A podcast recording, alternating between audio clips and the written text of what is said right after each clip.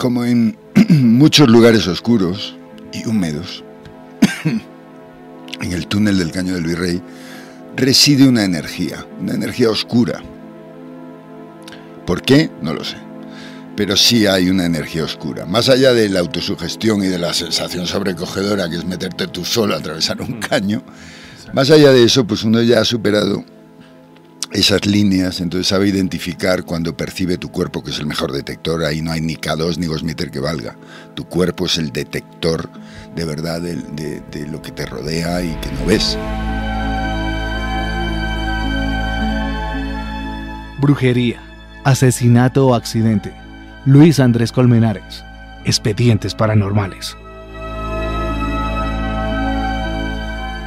Hola, ¿qué tal todos? Bienvenidos una vez más a esto que se llama Zona Paranormal y en este mm, en este preview, en este mes de Halloween, invitados de lujo como siempre y temas que han dado de hablar, que han dado para investigar y que sin duda alguna este tema que hoy vamos a tratar ha llegado a plataformas importantes en relación con crímenes que aún no se han resuelto en relación con temas. Señor Palencia, bienvenido. ¿Cómo vamos? Gracias Raúl, muy bien. Acá con todo el ánimo, la buena vibra y más sobre todo el tema y el invitado, los invitados que tenemos el día de hoy en un, en un episodio muy especial. El tema tiene polémica, el tema tiene crimen, el tema tiene luces paranormales. Y, creo que tiene amor también. Y creo que también. Despecho. Puede ser. De pronto. Invitados de lujo para mí, es un honor y obviamente para Zona Paranormal que estén presentes los amigos ya de la casa. Señor Palencia. Rafa Taibo y Paula, quienes acompañan acá pues para resolver algunas preguntas, algunas dudas eh, sobre un tema que también llamó muchísimo la atención, que después de muchísimos años sigue resonando y que todavía están las dudas y preguntas. Trece años después, vamos a ver qué ha pasado, porque el señor Rafa Taibo, no una, ni dos, sino tres veces. Ingresó a este punto de la capital de la República, el Parque del Virrey, en donde hace 13 años eh, Luis Andrés Colmenares eh, tendría un episodio entre la vida, la muerte y esa incógnita que buscamos resolver con preguntas paranormales. Bueno, primero a las damas. Pau, Pau, ¿cómo vamos? ¿Qué tal? Hola, muchas gracias Raúl, muchas gracias Palencia por esta invitación. Muy contentos de estar aquí, la verdad. Es un tema que definitivamente tiene muchas aristas sueltas y bueno, pues rico poder ser parte de esta conversación. Rafa, ¿cómo vamos? ¿Qué tal todo? Caminito que el tiempo ha labrado, que juntos un día nos viste pasar. Aquí estamos dispuestos a todo. Puede usted empezar. Retrocedamos el tiempo 13 años, eh, una noticia que golpeó muchísimo eh, en definitivamente no solo a la capital de la República, sino como se desató esas investigaciones, esos procesos jurídicos. Y Rafa, hace 13 años, ¿qué estaba haciendo? Pues yo estaba durmiendo esa noche a escasos metros de donde todo sucedió, porque nuestro apartamento está en el Virrey, al ladito de, de la parte del caño donde fue encontrado el cuerpo del joven Colmenares. Eso es lo que yo estaba haciendo esa noche, dormir. Tranquilo. Pues sí, dentro de lo que cabe, porque en la noche ya sabes que nos acosan las dudas, las disquisiciones, las preguntas. ¿Cómo fue esas sensaciones de pronto al enterarse, justamente como ese primer momento de, lo que había sucedido, esa inquietud, ¿no? No, sinceramente, pues un suceso más de la cantidad enorme de sucesos trágicos que se desatan no solo en Bogotá, sino en Colombia, y no solo en Colombia, sino en el mundo, en esta sociedad absurda que hemos construido donde la violencia sigue primando por encima de la inteligencia. Pau, ¿cómo recibes esa noticia en relación con estos sucesos que ya vamos desarrollando y abriendo estas puertas paranormales, impacta eh, todo lo mediático que fue y que hoy, 13 años después, se sigue desempolvando ese tema? Por supuesto, sí, realmente fue una noticia importantísima e impactante cuando salió. Estoy de acuerdo contigo, pues desafortunadamente pues una noticia más y más en estas fechas, que es Halloween, en donde pues la ciudad se aloca y, es bastante pesado. Pero a medida que se va desarrollando pues esta noticia y, y, pues toda esta parte mediática empieza a salir a la luz, realmente pues es un tema que consterna, que también da mucha curiosidad y no desde el amarillismo, sino pues que realmente poder encontrar algunas respuestas, cabos sueltos, poder apoyar de alguna manera esta situación, se vuelve algo eh, bastante complicado en la mente de las personas durante muchos meses. Creo que todos estuvimos consternados e intentando entender. Como dices tú, 13 años después hay cabos sueltos hasta ahora. Lo que pasa es que cuando un acontecimiento dramático de estas características se vuelve mediático, pues obviamente empiezan a entrar en juego unos factores que se alejan de, la realidad y que van distorsionando la opinión pública y que van condicionándola. Entonces, evidentemente, eh, la diferencia social entre víctima y verdugo, el cómo se desarrollan los acontecimientos, la sensación que la prensa transmitió de que se solapaba eh, la realidad de lo que había sucedido, pues es algo que acabó convirtiéndose en un hecho sin llegar nunca a serlo. Entonces no estoy disculpando en absoluto a los presuntos culpables, pero creo que todo esto se enredó de una manera pues que ya es, imposible desenredarlo. Ahora también es cierto que vivimos en un país en el que las oligarquías y el poder económico priman en ocasiones lamentablemente sobre la justicia, aunque se está resolviendo. Entonces, pues es un enigma abierto. Yo no entro a valorarlo, sino me limité por cercanía. Si, si estuviera sucedido en otro punto de la ciudad, pues nunca se me hubiera ocurrido indagar qué tipo de energías podían eh, quedar arraigadas en el lugar donde encontraron el cuerpo del joven Colmenares. Pero el destino quiso que fuera al lado de mi casa y por lo tanto, pues se me ocurrió durante la pandemia, la ciudad desierta, las calles vacías, 12 de la noche se me ocurrió acercarme con una serie de dispositivos a ver qué energías se detectaban y mi propio cuerpo sentía. El túnel del Caño del Virrey atraviesa subterráneamente la 15. Hay un CAI, hay un CAI ahí en medio. En aquel momento, ese túnel estaba vuelto nada, estaba a punto de derrumbarse, ya lo han rehecho y ha quedado muy lindo. Pero primero hice una incursión con simplemente una lectura de energías. Y sí es cierto que tanto el Gosmeter como el K2 pues detectaron unos volúmenes de energía muy notables justo en el punto donde está la lápida que conmemora ese terrible acontecimiento y al acercarte al túnel también. Bueno, posteriormente acudí con Aida Luz Valencia y con una de sus manos derechas y ellas mm, detectaron que había energía, pero Aida, con sus dones eh, de mediuncidad, no identificó la energía del joven Colmenares, sino otro tipo de energías. Bueno, con todos esos antecedentes acudí una tercera vez totalmente en solitario, ciudad desierta, 12 de la noche, y me introduje por el extremo norte del túnel y lo atravesé, vuelto nada ese túnel, hasta salir por el otro extremo. Acabé con el agua por la cintura. ¿Cuánto mide Rafa? Yo creo que son aproximadamente, deben ser como dos piscinas olímpicas, deben ser unos 100 mm. metros de túnel. ¿Y tú de estatura cuánto mide Rafa? No, pero de largo unos 100 metros. Ok, yo ¿pero tú cuánto mido? Yo un 83. ¿Y la agua hasta dónde te llegaba? Hasta la cintura. Porque hubo un momento, yo iba por, por el borde del canal, dentro del túnel, pero había unas zonas donde se había derrumbado el borde del ladrillo que, formaba el canal, entonces no había forma de atravesarlo. Entonces me tocó descender al agua y acabé con el agua prácticamente por la cintura. Pero en uno de esos espacios que estaban derruidos, alcancé con la luz de mi linterna a ver un destello, algo que reflejaba la luz de mi linterna. Me acerqué y semienterrado entre los escombros de esa pared que se había derrumbado, había un objeto. Un objeto envuelto en plástico negro, pero no una bolsa de basura común, que suelen ser delicadas, sino un, plástico muy duro, y además estaba como atado con cinta aislante negra, muy, muy, muy atado. Obviamente, como no podía ser de otra manera, recogí el objeto y me lo guardé.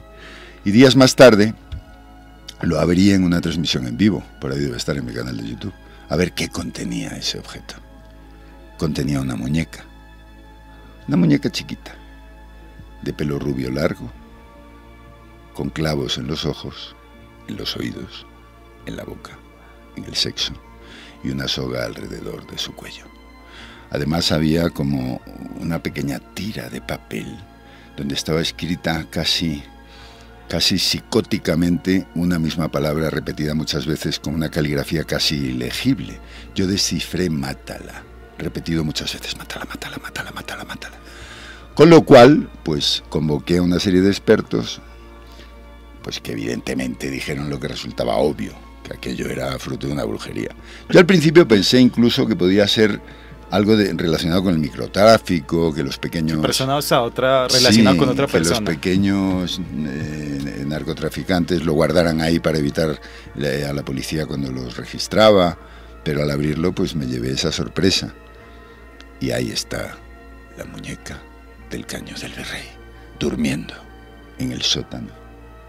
No, y donde la- tengo y- almacenados el resto de Y otros. esa expectativa de, pues ya son prácticamente tres investigaciones que, que hizo Rafa en el, en el lugar y de lo que se encontró antes, después y lo que Mm. pronto sigue apareciendo. Siempre hay esa, esas novedades. Mi conclusión es la siguiente, después de las distintas experiencias que allí tuve. Como en muchos lugares oscuros y húmedos, en el túnel del Caño del Virrey, reside una energía, una energía oscura. ¿Por qué? No lo sé. Pero sí hay una energía oscura. Más allá de la autosugestión y de la sensación sobrecogedora que es meterte tú solo a atravesar un caño, más allá de eso, pues uno ya ha superado esas líneas, entonces sabe identificar cuando percibe tu cuerpo, que es el mejor detector, ahí no hay ni K2 ni Gosmeter que valga. Tu cuerpo es el detector de verdad de lo que te rodea y que no ves. Hay una energía oscura. ¿Por qué habita ese lugar? No tengo ni idea. Eh, ahí está.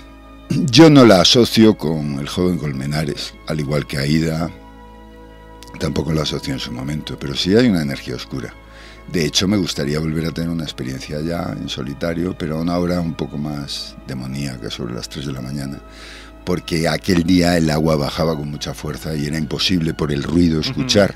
Entonces a uno le parece escuchar palabras, pero puede ser Que el ruido eh, opaca el- puede ser eh, eh, eh, efectos del agua que tú verbalizas, no es lo que yo llamo pareidolia auditiva, que el cerebro tiende a verbalizar un ruido que es natural y a ponerle sílabas y a convertirlo en una palabra. Entonces sí me gustaría regresar porque sí detecté allí cosas interesantes. Es más, lo que me gustaría es que me acompañaran Raúl y Palencia, que me acompañara Pau y que hiciéramos un ejercicio de que de uno en uno atravesaran el túnel, instalando allí dentro algunos elementos de detección para eh, comparar las percepciones de cada uno en esa experiencia. Sería chévere. ¿Se animan? De una que sí. Sí. No, nos animamos, nos animamos y de hecho que Qué grave. este, por supuesto, este, este hecho eh, empaña muchos términos judiciales, la guerra de poderes, la guerra de los estrados judiciales y aquí estaba hablando, eh, leyendo apartes del libro de la señora Oneida, madre de Luis Andrés Escobar, eh, un libro que se estrena este 31 de octubre Así. en donde habla precisamente de los sueños que ha tenido con su hijo, Mm. en donde habla de que el cuerpo se encontraron algunas pruebas en relación con este tema y que fue Luis Andrés Colmenares en sus sueños Sí. quien apareció eh, ante su madre y le dijo que tenía que hacer, qué camino recurrir y situaciones que se van a encontrar precisamente en el libro que se llama Mi Via Crucis 13 años después, Mm. escrito precisamente por la señora Oneida. Fíjate que Aida en algún momento tuvo contacto con la familia y a- a- lo que pasa es que Aida es muy discreta con estas cosas, como debe ser. Entonces no profundizó en el tema, pero tuvo algo que ver con todo ese tema. Fíjate que a mí me encantaría, ahora que viene Noelia Pace, que es una medium muy famosa en Argentina y el área, viene a, a Colombia a impartir una serie de, de. Experiencias. experiencias masivas. Que a- yo quiero ir porque nunca he estado en una de esas, donde un medium se enfrente a una audiencia de 300 personas. ¿no? Me gustaría mucho que ella, que no tiene ningún tipo de contaminación por Ujú. el fenómeno, seguramente ni lo conozca, me gustaría llevarla sin darle ninguna pista ni dato a ver qué detecta. Sí, sería genial. Un hacer eso. objetivo ahí. Sí, Ujú. sería chévere, ¿no? Desde tu percepción, Rafa, ¿cómo se retrata que una persona fallecida aparezca en los sueños de otra y le hable para descubrir verdades? Querido amigo, ¿cómo interpreta? Querido Raúl, ¿qué quieres que te diga, hermano? Yo siempre digo que en esto de lo paranormal no hay ni una sola verdad absoluta. Yo creo que lo más paranormal que existe en este universo es nuestra propia mente. Un mundo infinito, insondable y totalmente desconocido. No sabemos de lo que somos capaces. Tal vez nuestra mente genera lo que nosotros interpretamos como un fenómeno paranormal o inexplicable, pero en realidad eh, nace de nosotros mismos. ¿Sí me explico? Tal vez a ti no te pasa que, o a ustedes en algún momento, tienen un conflicto, un problema, un enredo, y duermen. Su mente está trabajando mientras duermen, y al día siguiente van a ducharse o a mear y ¡pum! se les hace la luz y dice, esto es lo que tengo que hacer. Tal vez la mente de la mamá del joven Colmenares empezó a hilar cabos, porque claro, tiene que permanecer obsesionada con este caso irresoluto. Empezó a hilar cabos y ella lo interpreta como sueños, o tal vez, efectivamente, otro plano de existencia abrió sus puertas y permitió que se estableciera ese contacto. Mi madre a mí me habla constantemente, fallecida hace muchos años. Aunque a veces también como el cuidado de lo que queremos creer puede ser también. Yo no sepa. Cada uno de nosotros somos un universo y los universos, querido amigo, por definición, son infinitos. Es cierto. Rafa, de pronto alguna cercanía hacia una hipótesis basada en estas investigaciones o cercanías que usted estuvo ahí en ese, en ese lugar. Hipótesis en relación a, a, este, a este caso, a este crimen. Jamás me atrevería a lanzar una hipótesis sobre algo tan doloroso y que afecta a tanta gente. Yo ahora mismo no sé en qué lugar está la inocencia y en qué lugar de la balanza la culpabilidad. No sé cómo se desarrollaron, se desarrollaron los, los acontecimientos. Sería muy, eh, no sé, irresponsable por mi parte emitir un juicio. Cada uno que piense lo que quiera. Pero desde la parte, por ejemplo, paranormal, en el desarrollo de estas tres entradas, sí. Eh, los equipos eh, definitivamente no detectaron. Sí, sí, los equipos detectaron de todo.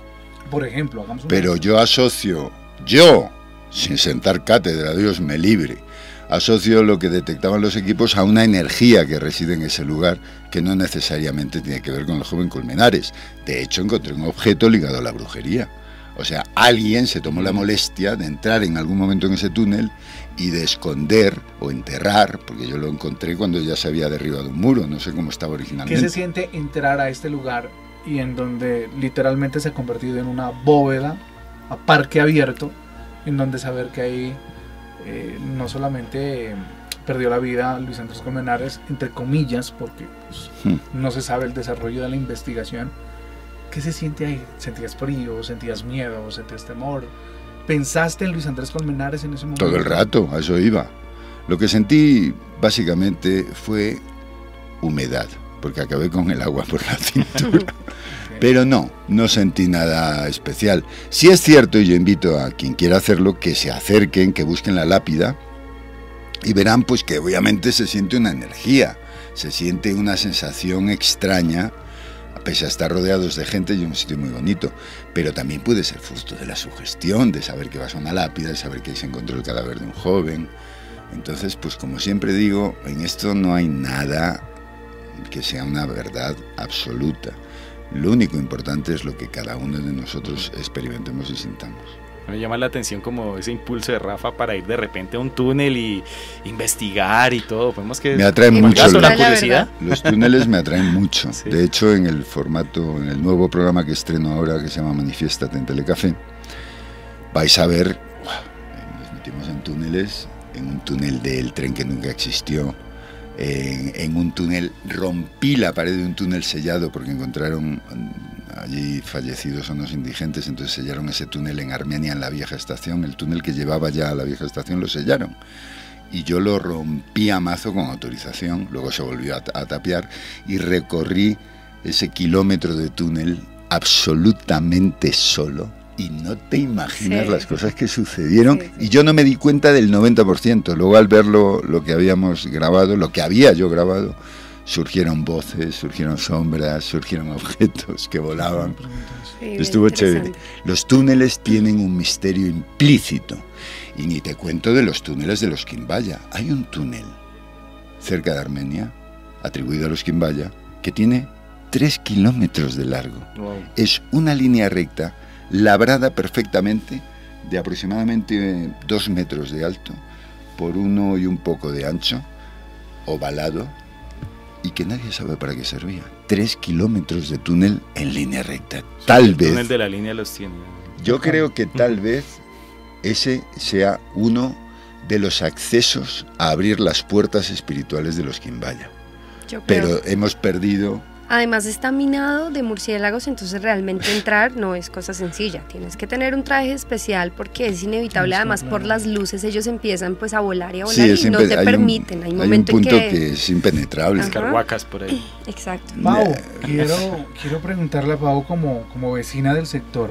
Me imagino pasa siempre caminando y todo esto y más en estas fechas. Seguramente en otros meses uno no le para tan tanto el radar a este punto del Parque del Virrey y ese túnel, ¿qué sensación como habitante del sector eh, da para estas fechas?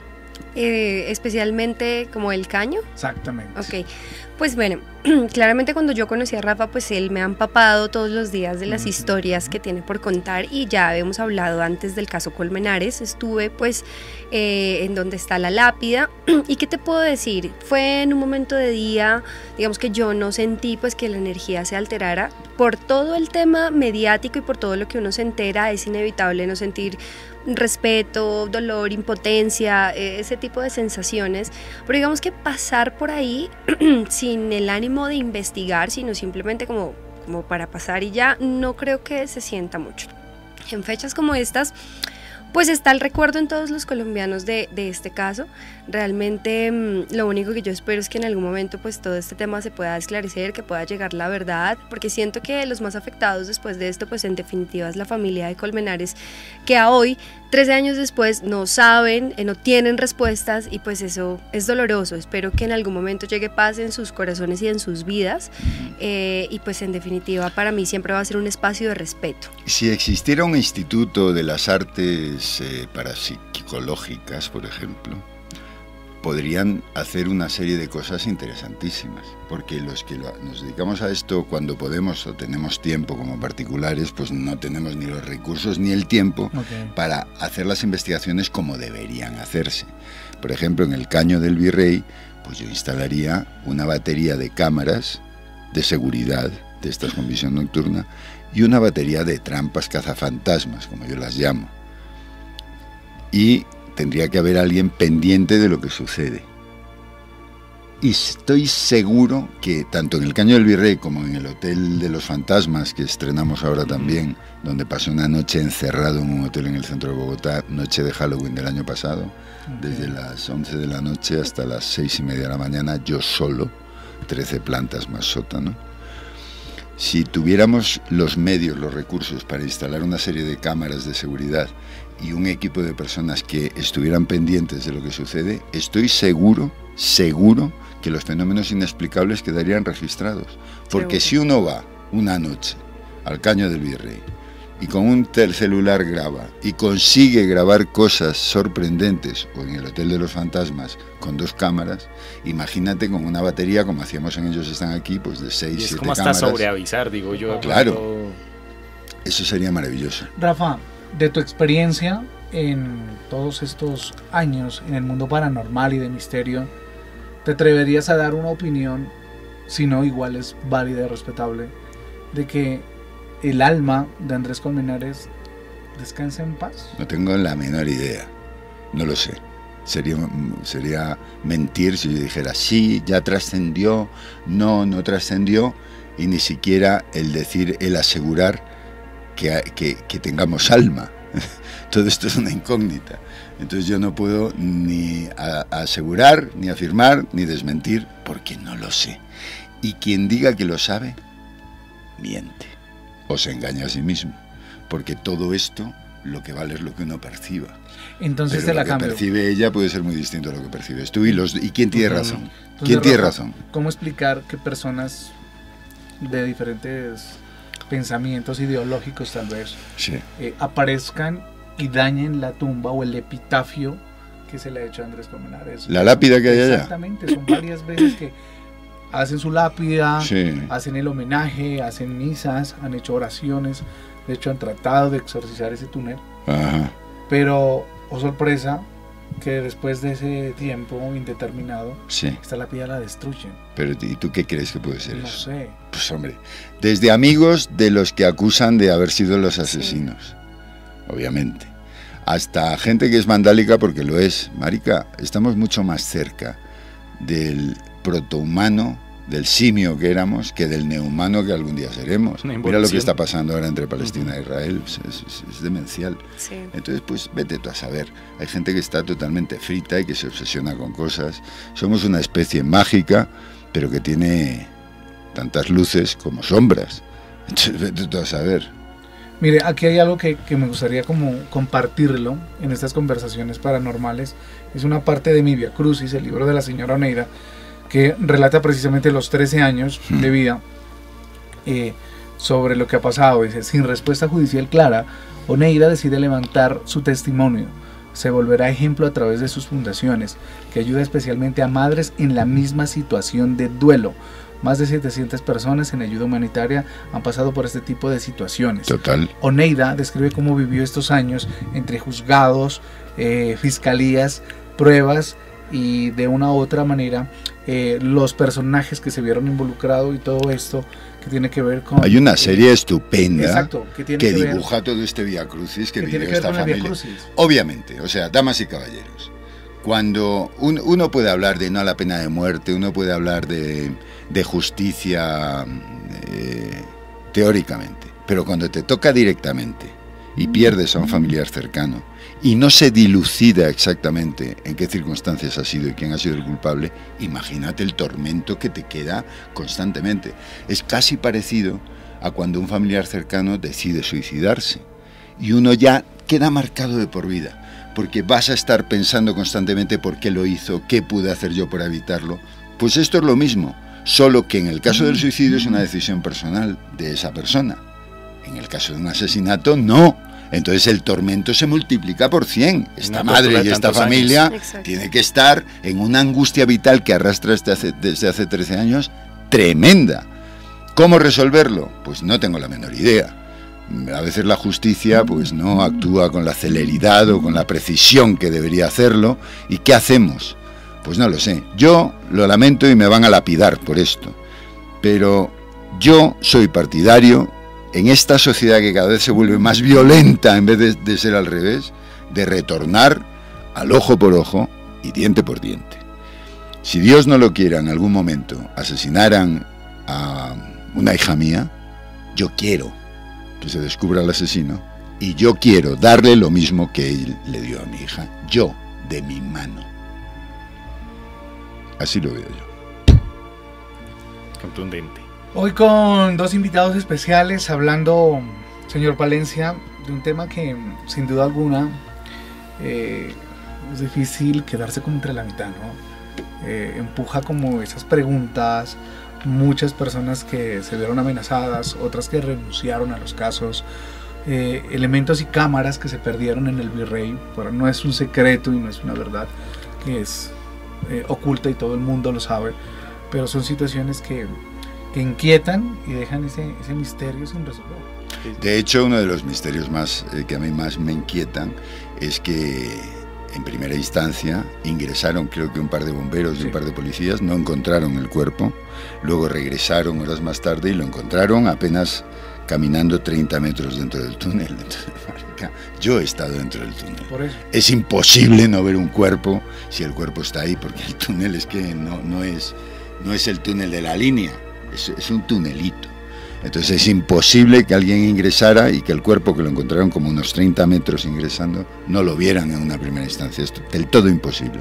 Entonces pues ahí obviamente algo extraño sucedió. Es que ese, también ese gran misterio como ese conflicto de intereses, vemos que son familias que en su época o en su de renombre, entonces sin duda que hay una un halo, un costal de, de cosas que están guardadas, que, de dudas, que bueno, no sé si me atrevo a decirlo, pero acompañados de jueces, de abogados, en fin, se quiera tapar ese, ese, misterio que se quiere yo no entiendo por qué. destapar o el el qué o el por qué. Yo no entiendo por qué, eh, en, el área judicial y policíaca se utiliza a veces el detector de mentiras, la máquina de la verdad o la mentira, que además no es nada fiable, y no se utiliza la hipnosis, que está demostrado que funciona. El mejor interrogatorio que se le puede hacer a alguien para que diga la verdad es a través de la hipnosis. Fuentes no oficiales, eh, adelantadas por investigaciones realizadas, eh, se dice que mm, los protagonistas y antagonistas de esta historia se vieron sometidos a, la prueba del polígrafo. Esto no ha salido al aire, esto eh, se ocultó por mucho tiempo y hubo falencias en estas pruebas, dicho por las fuentes consultadas que hubo dificultad en ocho puntos. O sea, que hubo contradicciones. hubo contradicciones. Ya, lo que pasa es que el polígrafo tampoco es fiable. Depende mucho de muchos factores ajenos a la pregunta concreta. Tiene, de hecho, no se considera una prueba determinante. Es una pista más. Yo creo que lo mejor es la hipnosis, porque la hipnosis sí te desnuda el alma, aun en tu contra, a no ser que tengas una potencia mental como la mía, o como la de... Muy poderosa. O como la de Pau, o como la de Palencia. Pero, la hipnosis sería chévere. Para entrar eh, a la recta final de, este capítulo, que encierra Halloween, encierra misterio, y con el señor Palencia pues lo hemos hablado, eh, yo, en serio, Rafa, quiero que hagamos ese ejercicio. El mismo que hicimos en el bonus. No hay que huevos. nos relates precisamente imaginariamente y nos transportes, porque esto es también, esto es como un video podcast y, nace como la radio. Eh, exactamente el punto como entraste, que resolviste y que encontraste imaginariamente, quiero que nos relates eso. No recuerdo exactamente la fecha, sí recuerdo la hora, eran alrededor de las 11 de la noche. La ciudad estaba absolutamente desierta, estábamos en uno de los picos más altos de la pandemia, estaba prohibido salir. Yo tengo pase de prensa y eso me permitía moverme con cierta libertad.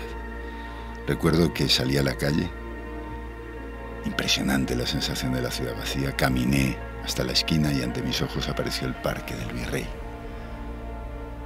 Enfilé el camino de farolas, absolutamente vacío el parque y me fui aproximándome hacia el CAI que hay en la 15.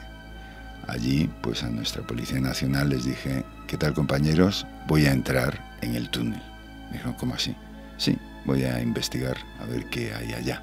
Estén por favor pendientes de mí, por si pasa algo, pues doy un grito. Listo, listo, Rafa, listo. Crucé la 15, ni un carro la atravesaba. Y llegué al extremo norte más pegado a los cerros del túnel. En ese momento estaban iniciando las obras. Había de esta eh, red verde que ponen horrible para proteger la polisombra. La polisombra es horrible que ojalá se inventen otra cosa.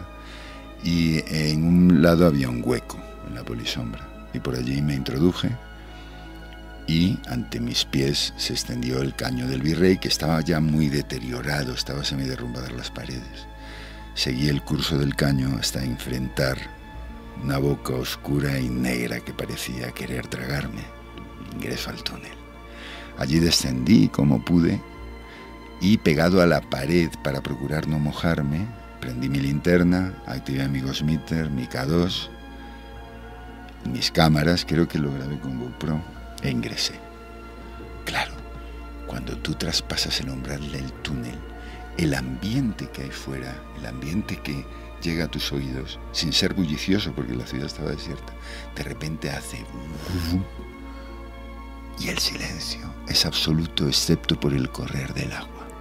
El agua al correr emite sonidos al estrellarse contra las distintas piedrecillas y te parecen voces. Tú dices, eso es un sonido natural. Pero empiezas a dudar cuando verbalizan, cuando las sílabas sueltas se convierten en palabras y las palabras en frases y te parece que te están hablando. Esa sensación jamás la olvidaré porque es realmente impresionante, pero al mismo tiempo es adictiva. Intenté, sin caerme al agua, caminar por el borde de las paredes y me derruidas, cuando de repente, ante el haz de mi linterna, un destello entre unos escombros y al acercarme vi que se trataba de un objeto plástico envuelto como ya he contado. Me lo guardé y seguí avanzando. No recuerdo bien lo que sucedió, sé que algo sucedió. pero no lo recuerdo bien porque mi mente tiende a bloquear los momentos traumáticos. Sé que algo sucedió que se me erizó todo el pelo hacia la mitad del túnel. Pueden verlo, creo que está en mi canal de YouTube. Ah, de repente las cámaras hubo un fragmento del túnel que enloquecieron y cuando fui a reproducir lo que habían grabado, creo que iba con dos, eh, se aceleraba, la imagen se aceleraba a toda velocidad, que era uno de los momentos críticos. Creo que fue cuando encontré lo que luego descubrí que era una brujería. Finalmente conseguí atravesar el túnel con el agua hasta la cintura, porque hubo una serie de puntos en los que era imposible vadear el agua y me tuve que meter para poder seguir avanzando y llegué al extremo sur del túnel. Desde allí, pues lancé un grito a la policía, pero nadie respondió. Y entonces dije, ¿cómo salgo yo de aquí? Porque ni por el chiras voy a volver a patrasearme. entonces, eh, mis queridos amigos de, de, las fuerzas de seguridad en ese momento, pues debían estar en otras tareas y nadie me escuchó y tuve que encontrar cómo escalar. Ah, recuerdo perfectamente ahora, al salir del túnel, una voz. ¿Qué era lo que dijo? ¿Papá? Quedó grabada en la transmisión. Creo que era papá, no recuerdo la palabra. Y ya, conseguí escalar, me fui a casa, me quité la ropa, me observé en el espejo mi escultural cuerpo durante un instante y luego me duché y dormí. ¿Qué decir de esto, Pau? Esas experiencias, el estar con Rafa, ser sus ojos y esa mano derecha que de una u otra manera recoge también ese tipo de testimonios. Bueno, con respecto al caso Colmenares puntualmente, creo que hay un factor que de pronto todos tenemos presente pero no sacamos a colación que, eh, y es el factor dinero que es, ha sido uno de los protagonistas en este caso y pues que ha llevado a tremendos desenlaces desafortunados. Y por otro lado estar con Rafa es la mejor eh, y ha sido la mejor de las aventuras de mi, de, de mi vida eh, aventuras constante. constante. Y la verdad es que poder eh, estar en sensación de peligro, me refiero cuando estamos en temas de investigación, es bastante interesante. Creo que te da una fuerza mental y espiritual grandota. Hoy día eh, ya casi vamos a cumplir un año de nuestra relación y les puedo asegurar que la, mujer que él conoció a hoy es completamente diferente. Y lo digo desde la máxima humildad, pero también con un corazón y, unas agallas mucho más fuertes y contundentes, la verdad. Señor Palencia, qué aventuras, qué dilemas y qué misterios que uno no, no resuelve y dicen que, pues no sé si estoy de acuerdo, Palencia, la ley divina. Yo creo, hay que tener una sensibilidad muy particular o llamémoslo así, con un poquito el ojo afinado para encontrar justamente respuestas a preguntas, a dilemas, o en el caso de Rafa, esas investigaciones para, para, para que a través de esa curiosidad encontrar lo que Total. se está buscando. Total, en el momento en que tú consigues que tu curiosidad sea mayor que tu miedo, ya has ganado. Ahora lo que hay que hacer es echarle pelotas e ir. Están ubicados. ¿Quién atraviesa el caño del virrey en solitario a partir de las 12 de la noche? Usted, usted, usted, usted. Ahí queda la invitación. ¿Qué pelotas? Dios mío, un mundo de, insisto, más preguntas que respuestas, exhumaciones, dilemas, juzgados, sueños, brujería, precisamente mucho tiene que ver con eso. Y ya lo dijo Rafa, también hay documentos visuales que se acercan un poco a retratar esas verdades que están ocultas y que pues a la fecha se tiene un veredicto, pero muchos insisten en que es un misterio el caso Colmenares sin resolver. Claro, y pues bueno, con este caso pues aquí lo que yo digo eh, esperar que la familia encuentre realmente esa verdad, Ojalá. esa sí. paz, se libren de ese tormento que al decir 13 años es muchísimo tiempo y que nada, yo creo que lo merecen y puedan tener como claridad sobre, sobre este caso. Que te alcancen por fin la paz que merecen. Rafa, conclusiones en relación sobre este tema que siempre será de consultar, de preguntar y de obviamente de, de hablarte como una de las fuentes más importantes en el mundo paranormal porque eh, ya tiene planeado un cuarto ingreso. Los tres restantes se hizo en pandemia y en el desarrollo de eso, donde pocos se atreven a llegar, donde nadie puede ingresar, literalmente. Entonces, conclusiones. La única manera de descifrar lo que habita un lugar es asistir recurrentemente.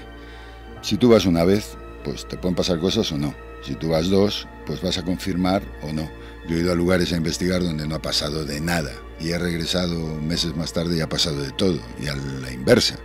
Entonces, para determinar exactamente lo que reside o habita en un lugar, hay que acercarse lo más posible al método científico. Y el método científico es prueba, error, prueba, error, prueba, error. No hay otro camino. Porque si no, pues estás en manos de una interferencia que afecte a los equipos. Por eso yo fui tres veces para confirmar que constantemente los equipos se alteraban en el mismo punto. Confirmado ese, dije, tengo que entrar. Entonces, aplicar el método científico en la investigación paranormal, pues es la forma de acercarse lo más posible a una supuesta respuesta. Es la única manera. Todo lo demás es anecdótico. Y lo que realmente vale es lo que el, investigador siente. Por eso quiero que tú atravieses el cañón solitario y que luego lo atravieses tú. Y que no habléis después de atravesarlo, sino hasta que todos lo hayan atravesado y cotejemos las sensaciones de cada uno y lo que cada uno grabó. Y de ahí extraeremos conclusiones. Si no, pues es una aventura, una aventura maravillosa, pero no deja de ser una simple aventura. Y que la curiosidad no mate al gato. Así es. Conclusiones, Pau, caso Colmenares. Eh, es complejo sacar conclusiones de esto. Realmente me parece a mí, eh, no tendría una, una, conclusión, lo que sí podría dar más bien es una recomendación. Estamos ah, en unas fechas bastante importantes eh, y la recomendación sería a todas las personas que nos están escuchando y que nos están viendo, pues que no se olviden que esto es una fecha más, que prima la vida, la seguridad, que tómense esto también con responsabilidad, que cuiden a sus amigos, verifiquen bien a dónde van a estar, a dónde van a salir, con quién lo hacen que tengan un bonito regreso a casa y realmente estoy de acuerdo con Rafa, las conclusiones las sacaremos en esa investigación que vamos a hacer los cuatro pronto. Sí, comprometidos, comprometidos en llegar allá, en buscar esas respuestas del mundo paranormal. Muchos creerán, otros serán escépticos y otros serán seguidores precisamente de este periodismo de misterio que muy respetuosamente lo hemos llamado hoy con conversaciones paranormales. Señor Palencia, sus conclusiones y posteriormente la despedida. Bueno, primero que todo, pues agradecer a estos grandes invitados que hemos conocido a través de sus experiencias, las pelotas de Rafa bien grandes, bien fuertes para haber hecho esta investigación y que no cualquiera lo hace. Bueno, la conclusión lo que siempre hemos dicho, la paz para esta familia, encontrar la verdad que es lo más importante en este caso y por supuesto la recomendación que sigan en Zona Paranormal de quienique.com con cada domingo, cada capítulo.